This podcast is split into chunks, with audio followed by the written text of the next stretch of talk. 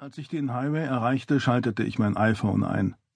Ich ging nicht davon aus, dass es zurückverfolgt wurde, und selbst wenn, hätten sie nur erfahren, dass ich auf der Route 287 in der Nähe des Palisades Mall war. Das hätte sie vermutlich nicht viel weitergebracht. Ich fuhr rechts ran.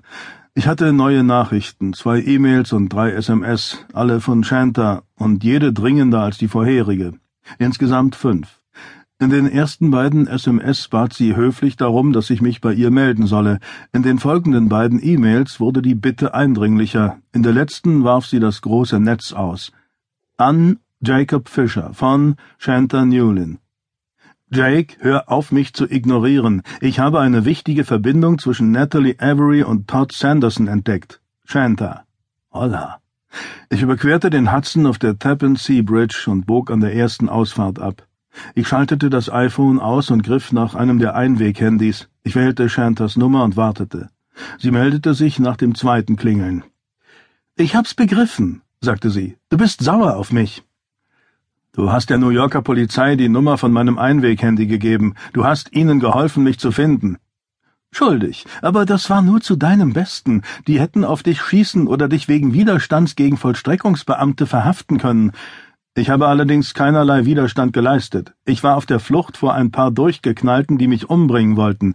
Ich kenne Mulholland, ein guter Mann. Er wollte einfach sicher gehen, dass nicht irgendein Hitzkopf auf dich schießt. Wieso sollte er?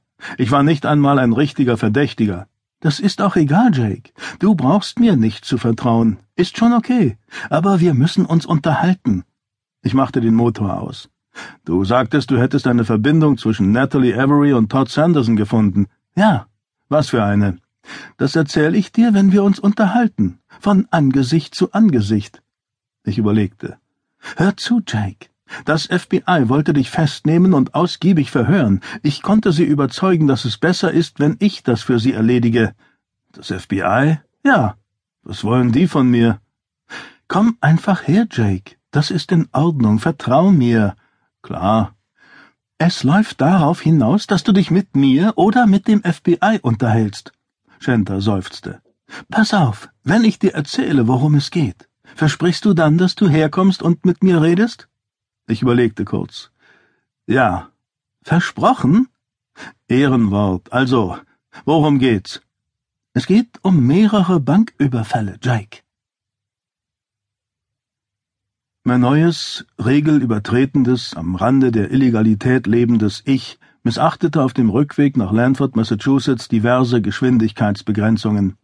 Dabei versuchte ich, die neu erhaltenen Informationen einzuordnen, fügte sie in meine Zeitleiste ein, prüfte verschiedene Theorien und Mutmaßungen, verwarf die meisten, fing wieder von vorne an. In mancher Hinsicht passte das alles ziemlich gut zusammen, aber Einige dieser vermeintlichen Zusammenhänge kamen mir doch arg konstruiert vor. Mir fehlte immer noch einiges, unter anderem die Antwort auf die große Frage, wo war Natalie? Vor 25 Jahren war Professor Aaron Kleiner zu seinem Fachbereichsvorsitzenden Malcolm Hume gegangen, weil er einen Studenten bei einem Plagiat bzw. beim Kauf und der kompletten Übernahme einer Semesterarbeit ertappt hatte.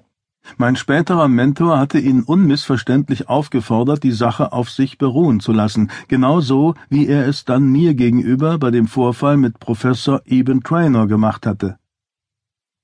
Ich fragte mich, ob Archer Miner Aaron Kleiners Familie persönlich bedroht hatte oder ob es von MM angeheuerte Hilfskräfte waren.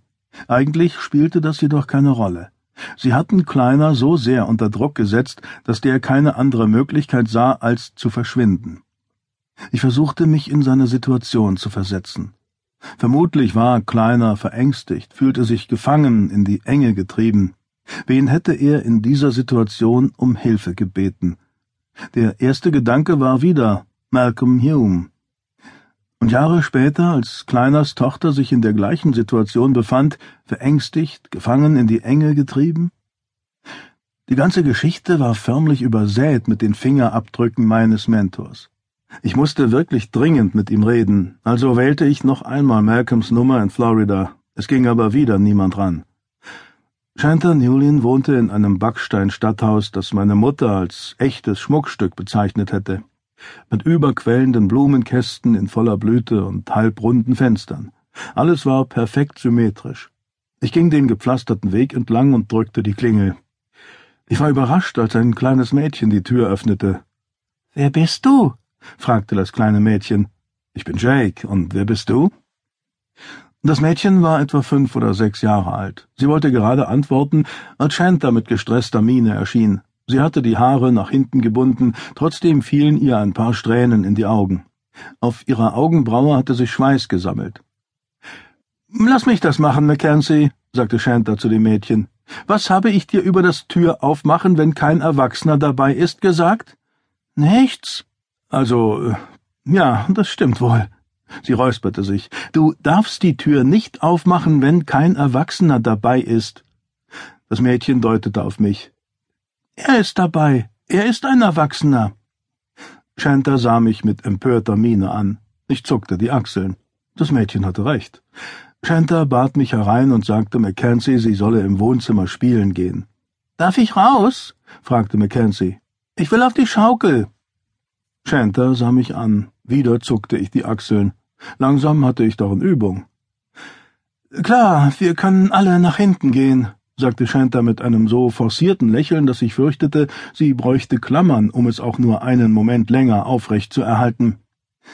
Ich hatte immer noch keine Ahnung, wer Mackenzie war und was sie hier machte, hatte aber eigentlich auch andere Sorgen. Wir gingen in den Garten. Dort stand ein brandneues Zedernholz-Schaukelgerüst bestehend aus Schaukelpferd, Rutsche, überdachtem Unterschlupf und einer Sandkiste. Soweit ich wusste, wohnte Shanta allein, was das Ganze noch seltsamer machte. Mackenzie hüpfte auf das Schaukelpferd. Die Tochter meines Verlobten, erläuterte Shanta. Oh. Wir heiraten im Herbst. Er zieht hier ein. Klingt gut. Wir sahen zu, wie Mackenzie schwungvoll auf dem Pferd schaukelte. Dabei musterte sie Shanta mit finsterem Blick. Das Kind hasst mich, sagte Shanta. Hast du denn keine Märchen gelesen, als du klein warst? Du bist die böse Stiefmutter. Vielen Dank. Das ist eine große Hilfe. Shanta sah mich an. Wow, du siehst ja furchtbar aus. Ist das wieder die Stelle, an der ich sagen müsste, du solltest mal den anderen sehen? Was tust du dir an, Jake? Ich suche den Menschen, den ich liebe.